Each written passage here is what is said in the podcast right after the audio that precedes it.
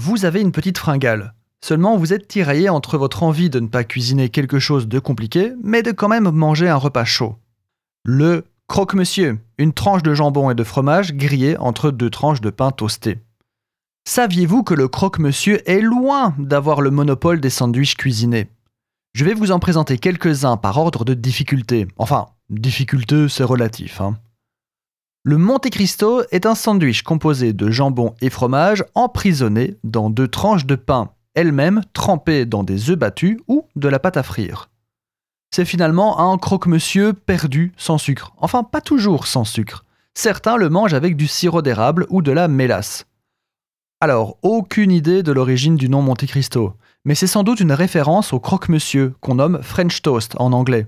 French, Dumas, Monte Cristo, pourquoi pas le panini est bien trop connu pour que j'en dise une seule phrase de plus. Non, non, n'insistez pas. Retenez juste qu'il n'est pas nécessairement servi cuit, et ça, c'est bon à savoir. Notion honorable au Welsh Rabbit, qui est une sorte de spécialité de la côte d'Opale. Tartine, jambon, fromage moutardé, toasté, noyé dans une sauce fromagère au cheddar et à la bière. Le tout surmonté d'un œuf au plat et accompagné de frites. Très roboratif après une journée passée en mer. Le banh mi est un sandwich vietnamien. Baguette garnie de viande et de légumes genre carottes, radis blancs, pickles, concombres, coriandre.